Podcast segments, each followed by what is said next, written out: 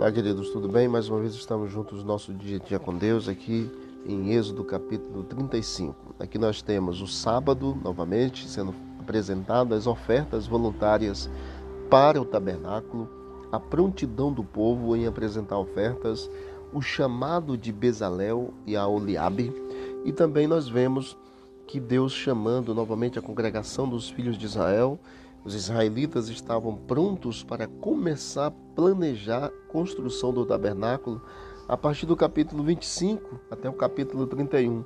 Só que essa construção ela foi adiada por causa da apostasia do capítulo 32, lá do bezerro de ouro. E aí nós vemos que teve uma necessidade de uma renovação da aliança no capítulo 33 e 34.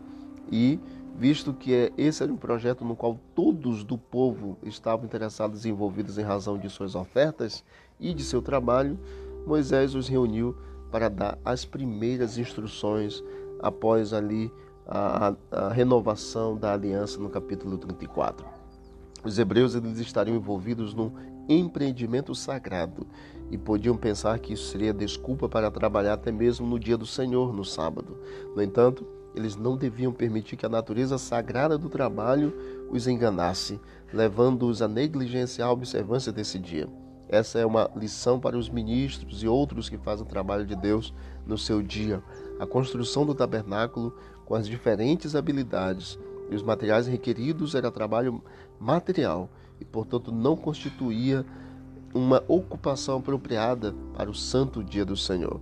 E aqui nós vemos as recomendações que Deus deu que todos nós possamos estar envolvidos também na obra do Senhor, porque hoje nós precisamos continuar a, a, obra por meio da pregação do Evangelho, para que Jesus Cristo volte em nossos dias. Que Deus abençoe você e a sua família.